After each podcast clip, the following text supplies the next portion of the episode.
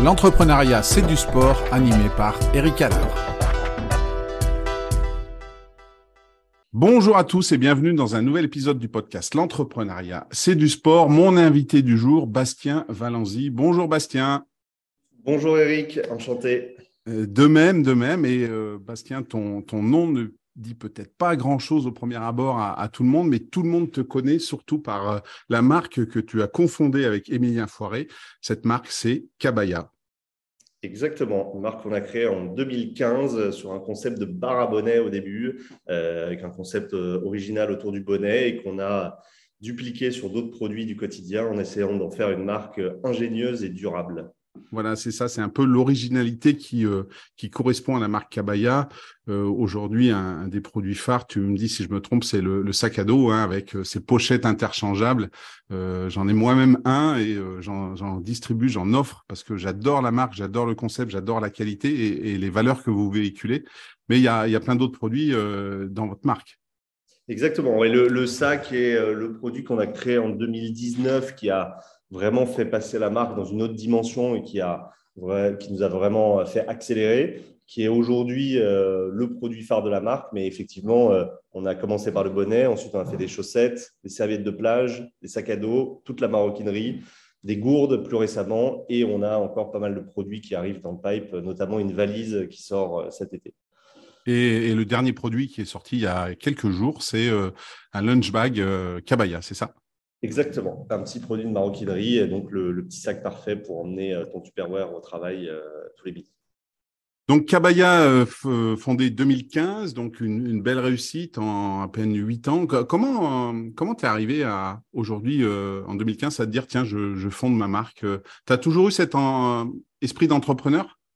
Oui, alors pour le coup, moi, je suis vraiment entrepreneur dans l'âme. Hein. J'ai toujours été entrepreneur depuis que je suis, je suis gosse. Euh, quand j'ai appris à lire, j'ai vendu des livres dans ma rue euh, aux mamies de mon quartier. Euh, quand je jouais au tennis, après, donc j'ai eu une carrière de joueur de tennis. J'étais le cordeur officiel du club et de tous les tournois locaux. j'ai toujours acheté, vendu des trucs sur eBay. Je me suis toujours intéressé au e-commerce également. Et à 18 ans, du coup, quand j'ai vu que j'allais pas être euh, joueur de tennis pro, et bah, j'ai utilisé mon plan B qui était être entrepreneur et euh, j'ai commencé à vendre des produits euh, sur Internet.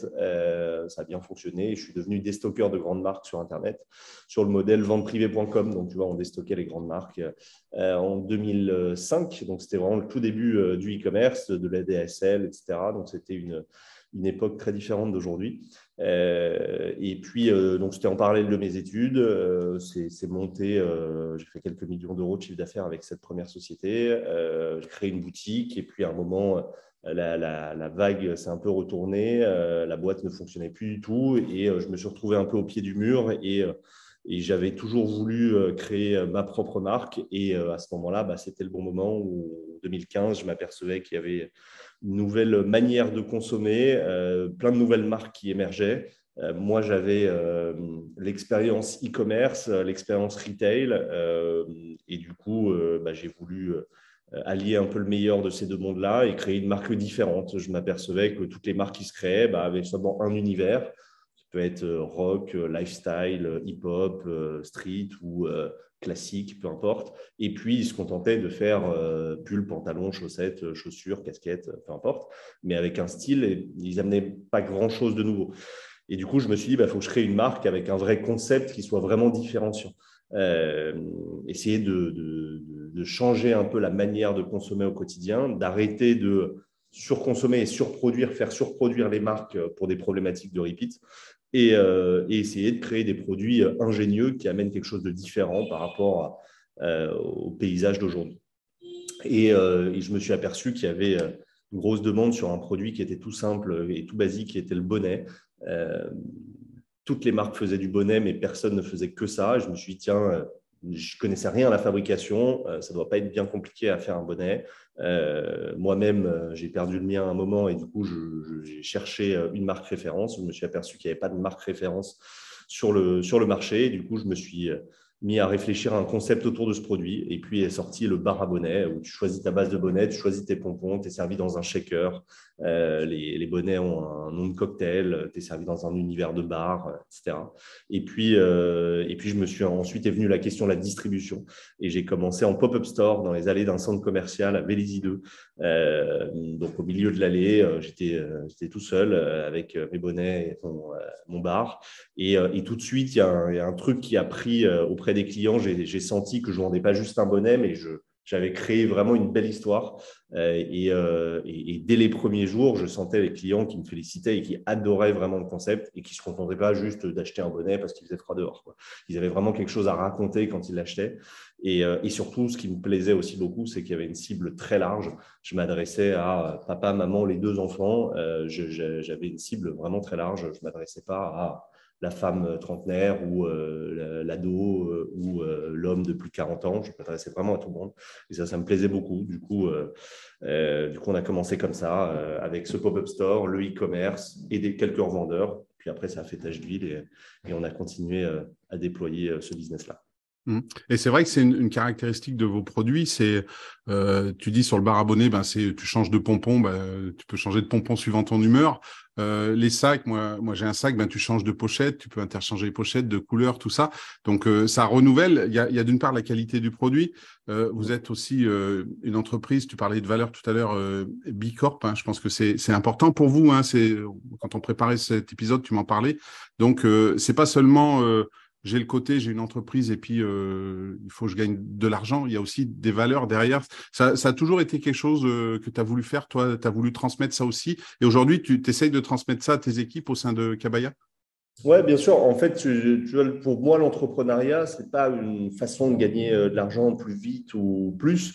en fait, tu t'aperçois très vite pour les entrepreneurs qui nous écoutent qu'en général, c'est beaucoup plus long même de gagner de l'argent étant entrepreneur. Et j'ai souvent à mes équipes, moi, si je voulais gagner de l'argent rapidement, ben, en fait, je pourrais faire plein de jobs en finance ou je pourrais rentrer dans un fonds d'investissement et gagner beaucoup plus vite à très court terme. Donc, je n'ai vraiment pas fait ça pour l'argent. Et, tous ceux qui l'ont fait pour l'argent, en général, se sont plantés parce que s'aperçoivent très vite que c'est très long.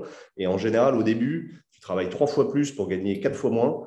Et du coup, si tu l'as fait pour l'argent, ben, au bout de deux ans, tu te décourages, tu te dis, bon, en fait, euh, ce n'est pas du tout ça qu'il faut faire. Euh, donc, j'ai essayé, moi, j'avais la chance d'avoir commencé l'entrepreneuriat à 18 ans, donc de, savoir très bien euh, comment ça se passait. Euh, euh, et, j'ai eu la chance aussi de me planter dans ma première expérience, de connaître une success story et de connaître la descente aux enfers. Donc, quand j'ai quand j'ai créé Kabaya, j'avais vraiment tout ce parcours déjà entrepreneurial où je savais ce que je voulais pour la deuxième, je savais ce que je voulais pas. Et ce qui était primordial pour moi, c'était de m'entourer et créer une vraie aventure. L'aventure, c'est c'est vraiment primordial chez Kabaya. On essaye de faire vivre à nos clients, à nos salariés et à nous euh, des moments euh, assez magiques qu'on n'oubliera jamais et, euh, et, qui, qui, vont nous, qui vont nous permettre d'être vraiment, d'adhérer vraiment à la marque. Tu vois, on ne veut pas que nos salariés viennent pour une fiche de paye à la fin du mois. Bien évidemment, ils sont payés et ils ont des perspectives d'évolution, mais ça, tous les jobs l'offrent. Nous, ce qu'on veut offrir en plus, tu vois, notre tagline, c'est Amazing Every Day. Euh, on veut que ça transpire euh, auprès du client, auprès des salariés, auprès de l'entreprise. Quand tu quand es en contact avec la marque, tu dois sentir que c'est euh, très différent d'une autre marque parce que, parce que tu as, ce côté aventurier qui, qui transpire. Tu vois, je t'en parlais tout à l'heure, un truc très important chez nous, par exemple, c'est les séminaires, on en fait deux fois par an on essaye toujours de faire une activité dont, les salariés vont se rappeler toute leur vie. Tu vois, on a fait une régate euh, en voilier euh, récemment. L'année dernière, on a traversé la mer de glace euh, à Chamonix, tous encordés les uns aux autres. on a fait une, journée bootcamp avec le GIGN en septembre dernier. Que, que, des trucs où tu te dis, bon, je l'aurais jamais fait avec une bande de potes un week-end. Et ça, je m'en rappellerai toute ma vie, c'est marquant. Donc, c'est vraiment l'ADN de la marque, créer une aventure, créer un groupe euh, euh, et, essayer de créer des moments de vie euh, assez forts. Et on veut que ça se retranscrive auprès du client également. Et avant, avant de passer aux, questions habituelles du podcast, d'où vient le nom Kabaya Comment comment c'est sorti? Alors, au début, mon, mon modèle, c'était Havaianas. Tu vois, c'est une marque que j'admire beaucoup, les, les tongs, tongs Havaianas. Brésilienne, c'est ça? Brésilienne, exactement. Et je voulais vraiment créer ce type de marque, euh, pas la marque euh, tendance du moment, euh, qui s'affirme par un style du moment, mais vraiment une marque intemporelle que mes petits-enfants porteront plus tard et qui sont désirables. Donc, je voulais un produit très coloré qui s'internationalise très vite. Dès le premier jour, Cabaya a été pensé pour être vendu dans le monde entier. je voulais une ADN très fun, conviviale, joviale et fédératrice. Euh, un peu comme, euh, comme Havaianas. Et du coup, je cherchais un nom un peu chantant et euh, qui venait un peu des îles. Et, et, du coup, ça devait s'appeler Copacabana au départ, en référence à Copacabana. et puis, c'était un petit peu trop long. Et un jour, en discutant avec des potes, est sorti Cabaya. Pourquoi tu ne couperais pas Copa et tu fais que Cabaya? Je dis, ah, effectivement, ça sonne beaucoup mieux, c'est plus commercial et, c'est plus facilement internationalisable. Et, du coup, c'est devenu Cabaya. Donc, ça n'a pas une signification littérale, tu vois, ça ne veut pas dire euh, quelque chose dans une langue particulière, mais par contre, c'est vraiment un état d'esprit fédérateur, jovial euh, euh, et, sympathique et très authentique. Tu vois, c'est vraiment un truc qui nous définit.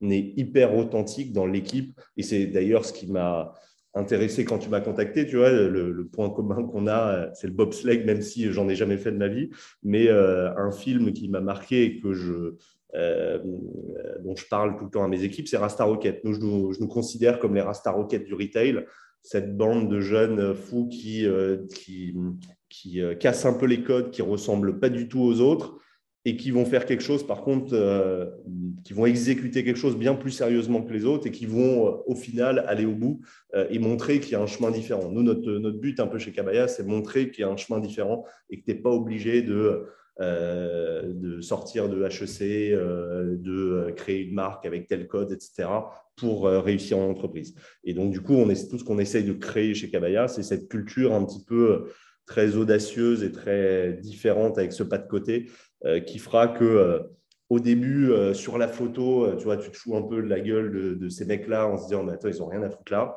Et puis à la fin, tu te un respect, les gars, depuis d'où vous venez, où vous êtes, bravo. Euh, et en plus, vous ne l'avez pas fait du tout dans des codes euh, classiques. Tu vois.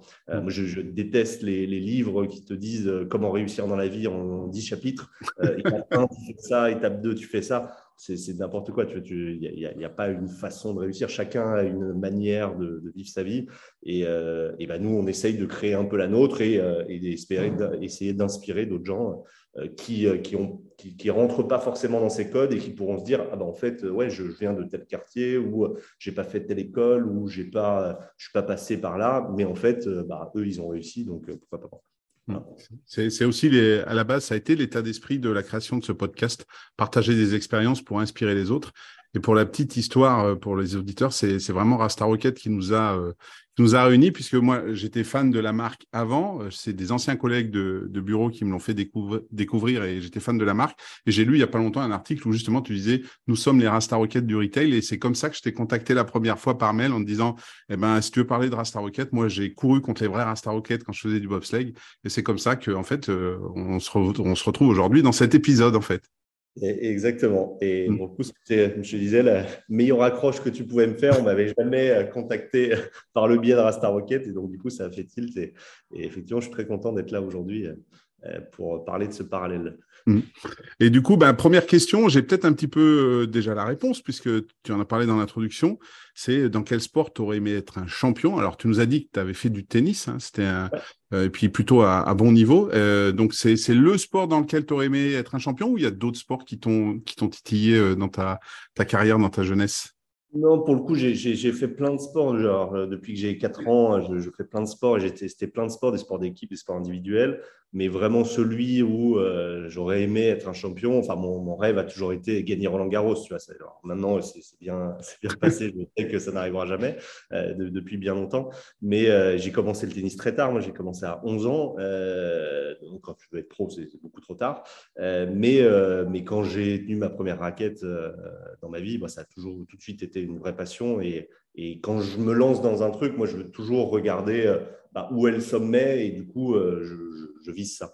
Et donc, du coup, forcément, le tennis, quand j'ai eu ma première raquette, bah, le but, c'était euh, tout ce qui m'intéresse, c'est gagner Roland Garros. Et puis, euh, j'ai vu quelques années plus tard que, que c'était un peu trop tard pour moi et du coup, j'ai changé de voie. Mais s'il y a bien un sport où j'aurais aimé être champion, c'est Roland Garros. Tu vois, quand, quand j'ai vu après les, replays de la victoire de Yannick Noah à Roland Garros 83, c'est le, truc que j'aurais rêvé de vivre un jour dans ma vie. Ouais, bah moi, moi j'ai eu la chance de le voir en direct et c'est marrant parce que pendant le Covid, euh, il y avait beaucoup de replays d'événements comme ça sur les chaînes de sport. Et avec mes enfants, un, jour, on est tombé sur cette rediffusion et, et, ils ont vu le tennis, ils ont dit mais c'est au ralenti, c'était un autre sport en fait. Hein. oui, c'est sûr que ça, ça, a bien changé. Bon après, comme beaucoup de sports, hein, les équipements ont changé. Euh, euh, les méthodes d'entraînement ont changé, tout s'est professionnalisé. Avant, il n'y avait pas du tout autant d'argent. Donc, euh, euh, tu n'étais pas aussi, aussi préparé physiquement, tu n'avais pas les mêmes équipements. Donc, bien évidemment, ouais, c'est sûr que ce n'est plus le même sport qu'aujourd'hui. comme quand tu regardes le rugby, tu regardes les impacts de l'époque et aujourd'hui, c'est plus pareil. ou même le foot, ou enfin, tout, un tas de sports, même les athlètes, tu regardes les, les sprinteurs de l'époque, c'est encore différent, différent d'aujourd'hui. Mmh. Et, du coup, le, tennis, euh, sport individuel, mais depuis le début de l'épisode, tu nous parles, euh, pourtant on sent que l'équipe, c'est quand même quelque chose d'important, le partage, tout ça. Euh, quand tu es devenu entrepreneur, tu as dit que tu as commencé assez tôt dans le e-commerce, mais pour toi, ça a toujours été un jour, j'aurai une équipe, c'est pas je suis un solopreneur et je reste un solopreneur, et tu as toujours eu cette envie de partager et de, faire avec d'autres, grandir ton entreprise avec d'autres personnes? Non, pas forcément. Je l'ai découvert. Tu vois, ma première boîte, j'étais tout seul, j'avais 100% du capital, aucun associé, aucun fonds, que ce soit. Je gérais tout tout seul. Et euh, parce que bah, moi, j'aime bien euh, quand, c'est à cause de moi, bah, j'aime bien me dire bah, c'est de ma faute. Et quand c'est grâce à moi, j'aime bien me dire c'est grâce à moi. Et j'avais cette mentalité bah, du genre tennis qui est tout seul, très solitaire et euh, bah, qui doit s'entraîner. Euh, s'il veut gagner, euh, il n'y a pas de choix, il ne pourra pas compter sur qui que ce soit. Et du coup, j'ai créé ma première boîte comme ça. Donc, j'ai connu les succès et la descente aux enfers tout seul. et c'est là où je me suis aperçu qu'en fait, c'est beaucoup moins marrant. Quand tu réussis tout seul, c'est beaucoup moins marrant. Et quand tu perds tout tout seul, c'est beaucoup plus dur. Et du coup, je me suis promis sur ma deuxième expérience, il y a plein d'erreurs que j'ai fait sur la première boîte, où je me suis promis de plus refaire. Et une des erreurs, c'est euh, je veux absolument m'entourer. Je veux euh, une vraie équipe. Euh, d'ailleurs, tu vois, dans nos, chez Cabaya, tous les salariés ont des BSPCE. BSPCE, en fait, c'est des bons de souscription d'actions. En fait, c'est la possibilité d'acheter des actions à un prix ultra préférentiel. Euh, et du coup, je veux absolument que tous les salariés de la boîte se sentent actionnaires et se sentent propriétaires d'une petite partie de la boîte pour vraiment qu'ils aient cette mentalité, je ne travaille pas au service d'une société qui me paye à la fin du mois, j'appartiens à un projet qui va aller le plus loin possible et un projet qui peut changer ma vie. Euh, quand tu bosses pour un groupe du CAC 40, et bah, ils font des bénéfices records, génial, mais toi, en tant que salarié, bah, ça ne change pas vraiment ta fiche de paye. Éventuellement, tu as prime d'intéressement ou tu as petit bonus en fin d'année, mais ça changera. De toute façon, tu sais que ta vie ne sera pas changée, peu importe les résultats de la boîte. Là, avec ces, actions-là, la vie de 100% des salariés peut changer si euh, on arrive au but euh, auquel on, veut aller. Donc, ça a vraiment été ça un peu la mentalité de la marque dès le début, c'est on crée une aventure avec le plus de monde possible pour que dans les moments géniaux, ben, on le partage. Et tu vois, bon, en ce moment, on est plutôt sur la vague haute, sur le haut de la vague et tout, tout se passe super bien. Donc, ben, on crée des moments assez incroyables tous ensemble. Et on aura des moments euh, beaucoup plus bas où ce sera très dur j'ai pas de doute sur notre capacité à se tenir les coudes et à, et à, foncer dans la mêlée tous ensemble quand ce sera dur. Parce qu'on aura vécu tout ça, parce qu'on euh, on a inculqué cette culture de c'est pas la marque de Bastien et Emilien et vous, vous exécutez, c'est notre marque, on est en train de créer quelque chose et on est tous prêts à se battre le jour où, ça va, où on va avoir des, des moments noirs, des moments complexes on sera tous prêts à se battre pour remonter les manches et, repartir. Parce qu'on a, on a créé vraiment cette culture-là. Et c'est, euh, c'est, je pense, grâce à ma première expérience d'entrepreneur que, que j'ai eu plus cette mentalité-là sur cette deuxième boîte. Et parce que aussi, tu vois, c'est assez bizarre, j'ai, euh, j'étais passionné de tennis, passionné par ce sport, mais j'enviais beaucoup. J'ai beaucoup de potes rugbyman dans l'univers du rugby. J'ai mon beau-père qui est ancien rugbyman pro aussi. Euh, et j'ai toujours euh, admiré ce sport auquel j'ai jamais joué, mais j'ai toujours admiré la, mentalité de ce sport. En fait, j'avais un, pote qui me disait donc chez nous au rugby, on a la culture du sacrifice. On est prêt à se faire péter un bras pour que notre collègue prenne un ballon et le mette sur la ligne 100 mètres plus loin. Et c'est lui qui récoltera tous les fruits de l'essai, etc. Et moi, je serai allongé par terre avec mon épaule pétée, mais c'est pas grave. C'est l'équipe qui a gagné. On a ce sens du sacrifice. Et ça m'avait toujours impressionné, parce que le tennis, tu n'as pas ça du tout. Quoi. Tu joues vraiment pour toi. Il n'y a, que toi qui compte.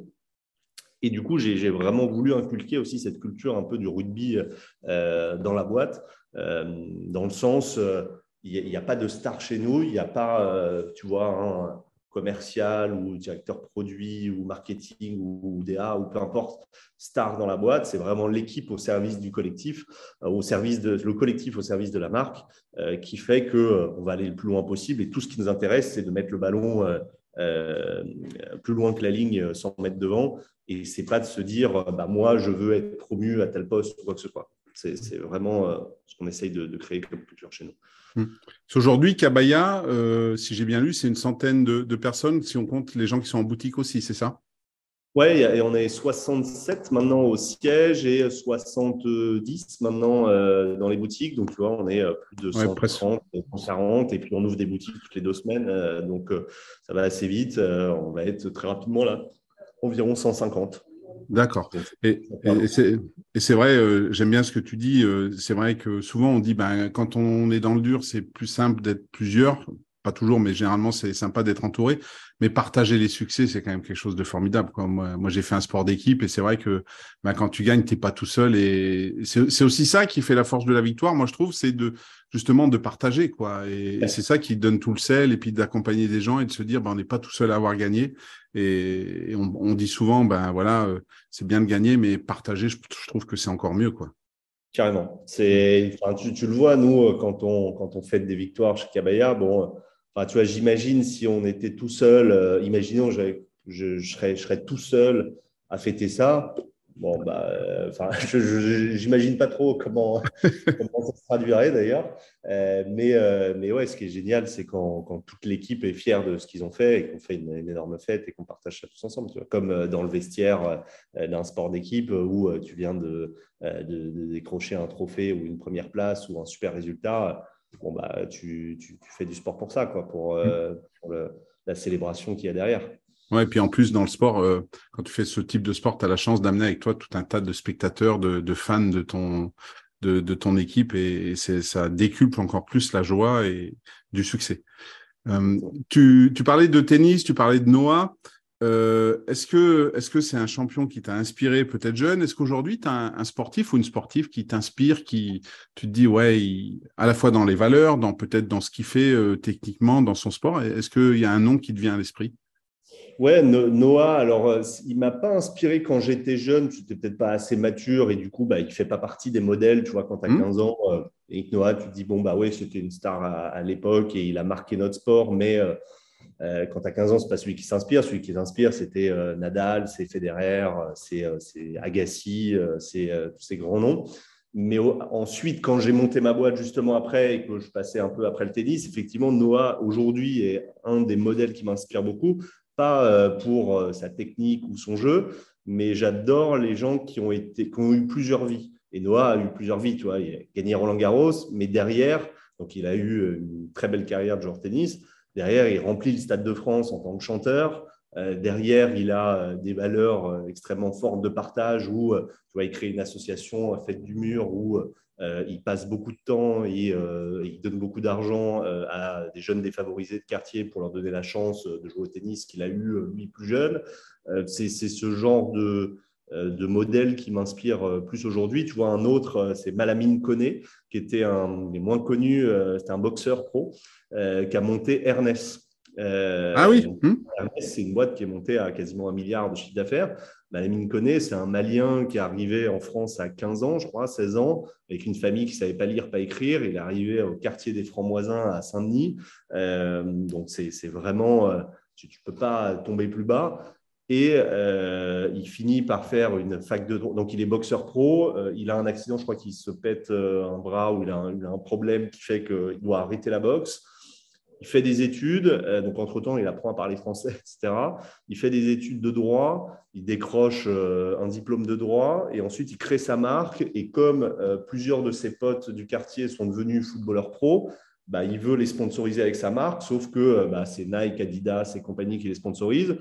Et avec ses études de droit, il arrive à contourner ça en se disant bah, Moi, je vais leur faire des contrats en dehors du terrain. En fait, sur le terrain, oui, c'est Nike Adidas, mais dès qu'ils sortent, personne ne les sponsorise. Donc, moi, je vais leur faire des contrats pour que dès qu'ils sortent, quand les journalistes viennent les interroger, ils soient en Ernest. La marque explose et le mec fait, une boîte monstrueuse alors qu'il part vraiment de, zéro. Tu vois Donc, c'est des gens qui, qui m'inspirent pas mal. Vraiment, partir de zéro et, euh, et, arriver à montrer que euh, sans, sans, être dans les codes, bah, tu arrives, arrives, très loin. C'est ce genre de personnage qui m'inspire, comme Yannick Noah, tu vois. C'est pas, c'est, il n'a pas eu, je pense, l'enfance très cadrée qui fait que c'était écrit qu'il soit top, top 10 mondial plus tard et ensuite qu'il remplisse le Stade de France. Tu vois, son histoire était très loin d'être écrite, je pense, et il a écrit son destin et c'est ça qui me, qui me plaît beaucoup. Ouais, et c'est vrai que c'est marrant parce que moi j'étais une période dans les années 2000 tout ça où quand tu parlais à des jeunes euh, pour eux Yannick Noah c'était un chanteur quoi.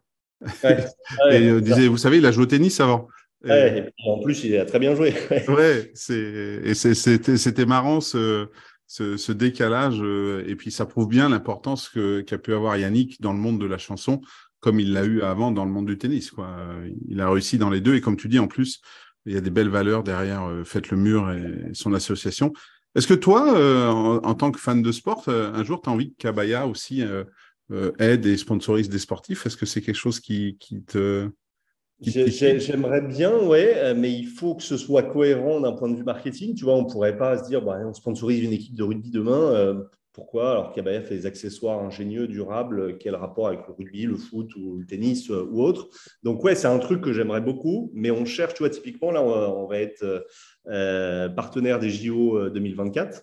Euh, donc c'est vraiment le gros événement pour nous de 2024 on cherche justement comment on peut s'inscrire dans un partenariat avec des athlètes et dans quel sport et qui et pourquoi? Parce que tu vois, on n'est pas du tout la marque élitiste, donc on va pas prendre un grand joueur, on va pas prendre un Mbappé ou, euh, euh, ou un Neymar. Nous, ce n'est pas du tout notre image. Donc, on va chercher justement peut-être, euh, pourquoi pas le bobsleigh, tu vois, typiquement le sport qui est qui n'est pas spécialement en haut de l'affiche, le, plus regardé, le plus élitiste, mais, mais qui va pas mal correspondre à nos valeurs. Et il faudrait trouver l'équipe qui sorte un peu du lot. Tu vois, on va pas prendre les numéros 1 mondiaux, parce que ce pas, ce n'est pas le style de Cabaya, mais plutôt essayer de trouver l'équipe ou le sportif sur lequel, comme ça, sur le papier, tu dis, mais attends, qu'est-ce qu'il fout là, celui-là? Et qui arriverait à faire une belle performance. C'est, euh, et pour l'instant, on ne l'a pas trouvé. Mais euh, si tu en connais, je suis très preneur. et, ça serait un, sport qui, aujourd'hui, il y a un, gros débat autour du sport, hein, avec aussi le, changement climatique. Hein. Est-ce qu'il faut organiser les JO Il y a une coureuse britannique, je crois, de demi-fond, qui a refusé d'aller il n'y a pas longtemps au championnat du monde de cross-country parce que ça faisait un voyage en avion et qu'elle se disait ben j'ai pas envie de ça quoi juste pour faire une course de faire 20 heures d'avion. C'est vous c'est important aussi si demain vous sponsorisez un athlète que la discipline et les valeurs qu'il qui porte soient en cohérence avec vous. Je pense par exemple à peut-être euh, une personne qui fait du trail ou qui fait du ski alpinisme ou un lien plus avec la nature et éco-responsable ça, ça va être plutôt dans ces sports plutôt que je dis de la Formule 1 ou un sport où on pourrait se dire en première approche euh, bah voilà, est-ce que c'est encore euh, quelque chose qui, doit être euh, dans notre monde ou pas quoi? Bien sûr, clairement, euh, je, te dis, c'est dans l'ADN de la marque, l'éco-responsabilité. Mmh. Je te disais en préambule, être éco-responsable, c'est même plus une valeur ajoutée, c'est un prérequis obligatoire. Et nous, on essaye justement d'être un peu précurseur. Et là, on va vers de l'activisme, donc vraiment s'impliquer dans les associations qu'on finance. Si derrière, avec ce discours-là, on se met à sponsoriser la F1, effectivement, euh, enfin, tu, perds toute crédibilité et tu n'as plus aucun sens. Donc, bien évidemment, c'est le genre de sport qu'on ne pourrait pas euh, sponsoriser ou être partenaire, ou quoi que ce soit. Par contre, euh, oui, des coureurs de trail, demi-fond, alpinistes ou autres, bien évidemment, c'est vers ce genre de sport qu'on se tournerait si demain on commence à sponsoriser des sportifs. Hum. Et tu as, parlé des JO Paris 2024, le, partenariat, il porte, sur quoi? Tu peux en parler un peu.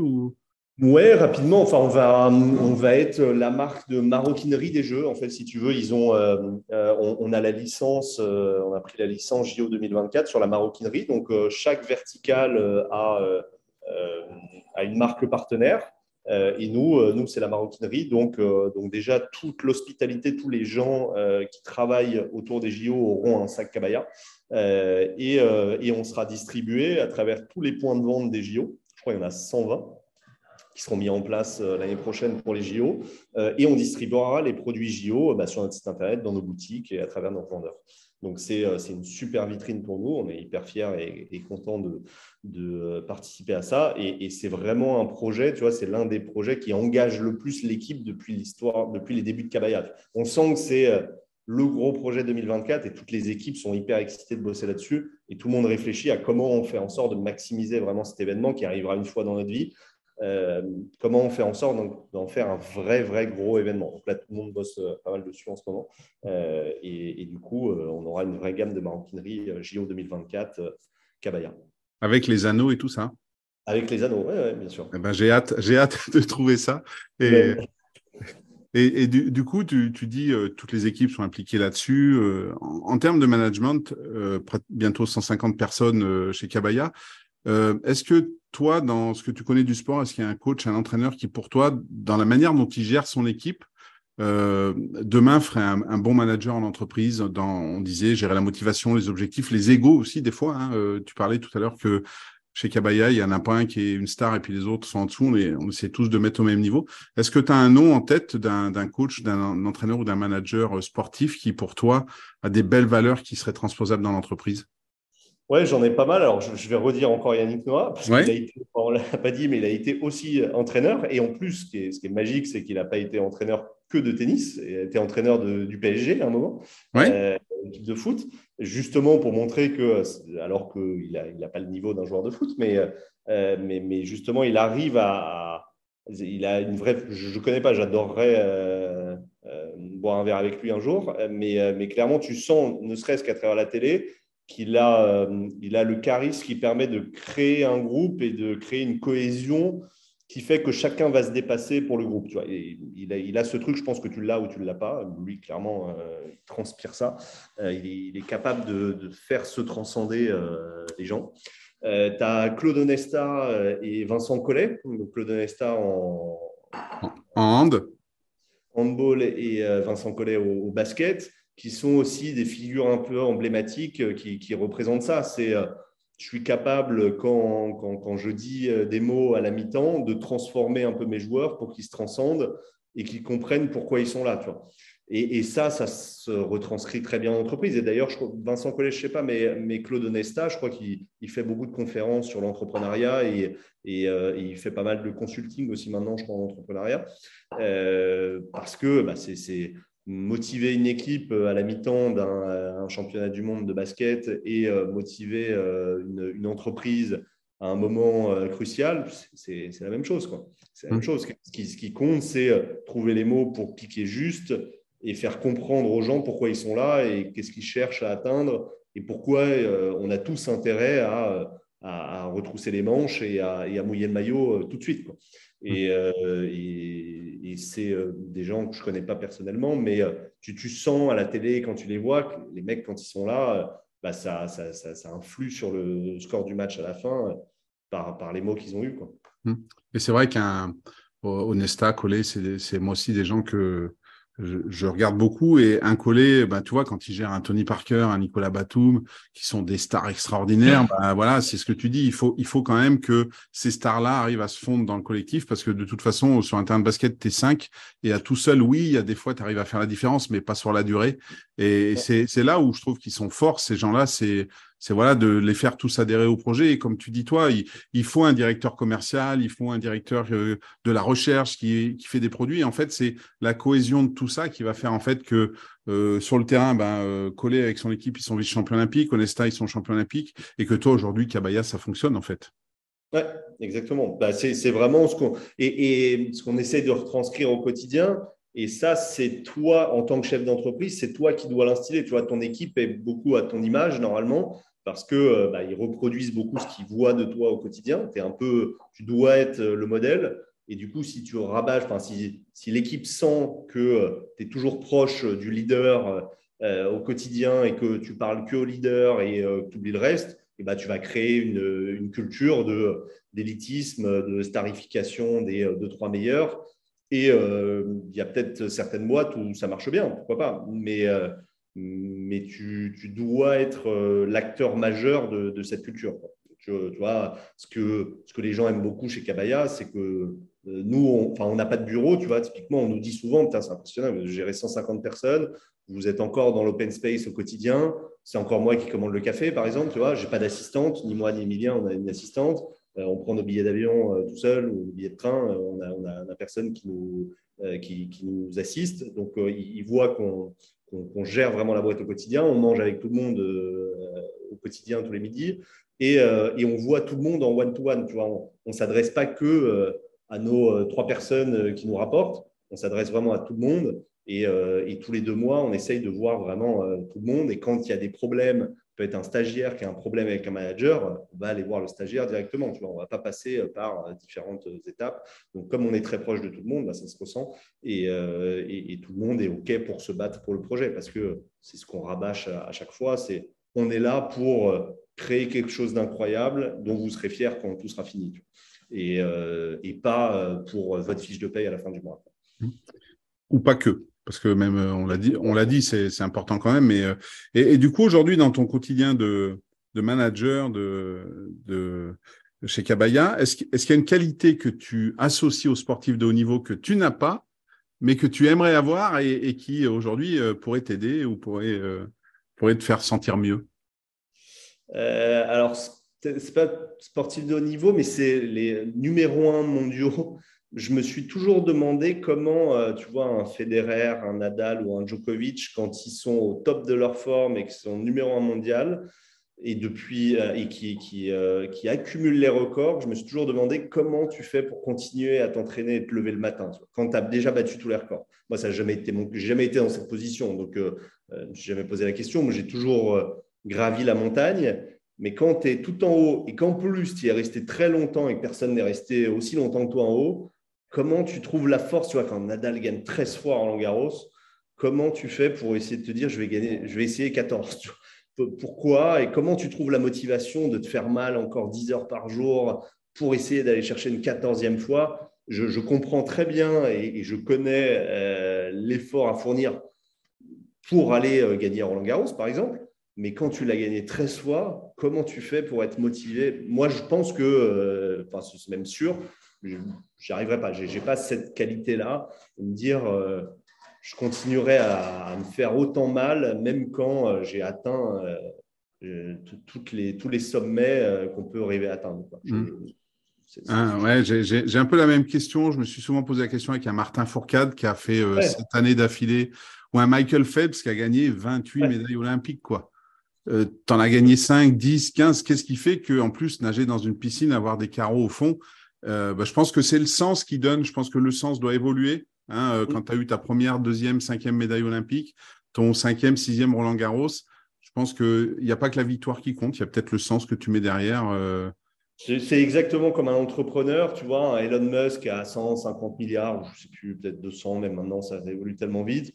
Bon, bah, comment tu vas te faire encore mal au quotidien pour aller chercher 250, sachant que ça n'a aucun intérêt passer 10-15 euh, millions, l'argent n'a plus aucun sens, aucun intérêt, il n'y a, rien que tu ne peux pas t'offrir. Donc, comment tu trouves la motivation de euh, prendre encore autant de risques et travailler autant? Euh, bah, c'est, justement que l'argent n'est pas du tout le, centre de l'entrepreneuriat, sinon tu arrêterais bien avant. Mais donc, du coup, qu'est-ce qui, continue à motiver ces gens-là? Une fois que tu es, vraiment numéro un au monde et de loin, comment tu trouves encore les ressources pour, euh, continuer à chercher des nouveaux projets. Hmm. Bah, tu vois, tu as, un Xavier Niel qui aujourd'hui avec Free ben, est, multimilliardaire, c'est pas au niveau de Musk, mais c'est bien quand même, qui a fait l'école 42, qui a fait euh, Station F et tout ça. Tu as un Marc Simoncini qui aujourd'hui as son vélo euh, électrique et puis qui est aussi business angel et on l'a vu sur une célèbre émission sur M6 hein, qui veut être mon associé où, où ils cherchent justement ce type de projets qui sont pas seulement là pour euh, pour faire de l'argent, mais qui sont là aussi parce qu'il y a, il y a quelque chose derrière, comme peut l'être Kabaya aujourd'hui. Et, c'est une bonne question. Et moi aussi, j'aimerais bien avoir la réponse. Donc, si un jour tu, l'as, je veux bien que tu me la partages. Si, si un jour je le suis à ce niveau-là, bah, je, te dirai comment je me sens et si je suis capable de continuer à, à, travailler aussi dur. Je ne sais pas. Hmm. Et du coup, alors, c'est quoi euh, Tu nous as parlé, il y a une, une, valise qui arrive cet été, une valise Kabaya. Est-ce qu'il y, a, les JO l'année prochaine? Est-ce qu'il y a d'autres projets euh, euh, que tu peux, dont tu peux nous parler sur les semaines et les mois qui viennent, sans trahir de secrets de recherche, de développement chez Kabaya Oui, bien sûr. Ouais, on, a, on a plein de projets. Euh, la, valise donc, qui arrive, comme je te disais, cet été. On a un sac starter, donc un, le, sac avec l'empreinte carbone la plus faible possible, le rapport qualité-prix empreinte carbone la plus faible possible qui sort la semaine prochaine. Donc, c'est un sac très simple, une seule couture, entièrement recyclable et entièrement recyclé. la valise cet été, un sac à langer à la rentrée, une banane cet été, euh, une valise souple euh, qui arrive euh, cet hiver. et l'année prochaine, on travaille même sur des accessoires déco et maison parce qu'on veut vraiment sortir de ce côté marque maroquinerie. On n'était pas une marque de bonnet au début, comme on n'était pas une marque de chaussettes, comme on n'est pas aujourd'hui une marque de sac. Et on veut absolument rester dans la tête des gens la marque ingénieuse et durable, pas la marque de maroquinerie. Donc on, on teste d'autres univers là euh, dans l'univers de la maison euh, pour voir si on est capable d'aller chercher euh, cette verticale également. Et du coup, s'il y, a, y a des auditeurs qui nous écoutent et qui ont des idées, ils peuvent vous les soumettre sur Kabaya? Bien sûr, on leur demande tout le temps. Enfin, nous, tu vois, quand je dis c'est pas ma marque et les, salariés sont à mon service, ben, c'est pareil pour les, les, les clients. C'est pas notre marque qui imposons aux clients un nouveau produit. En fait, avant de lancer un produit, on demande toujours à nos clients ce qu'ils en pensent. Donc, bien évidemment, on a euh, tous les jours des idées. Beaucoup sont assez farfelus et pas forcément commercialisables. On nous a déjà dit de faire des, suites avec des pompons qui se changent sur le suite donc, bon, on n'a pas sorti ce genre de produit, mais, euh, mais il y a des bonnes idées qui sortent euh, des fois. Et, euh, et, maintenant, à chaque, on a une, communauté tellement engagée qu'avant chaque sortie produit, on, demande à des clients d'être bêta-testeurs des produits pour nous faire leur retour de ce qu'ils en pensent, comment on pourrait améliorer le produit, etc. Donc, bien évidemment, on prend en compte vachement la vie de nos clients. Et d'ailleurs, on co-crée tous nos produits avec eux maintenant. Eh bien, écoute, on, a hâte de voir tout ça, tous ces produits arriver, hâte de vous voir euh, associés à Paris 2024. Bastien, merci pour cet échange. Merci à toi, Eric. Merci de m'avoir invité. Très sympa. Et oui, très sympa. Et puis à, tous les auditeurs, je vous donne rendez-vous très vite pour un nouvel épisode de L'entrepreneuriat, c'est du sport. L'entrepreneuriat, c'est du sport, animé par Eric Adler.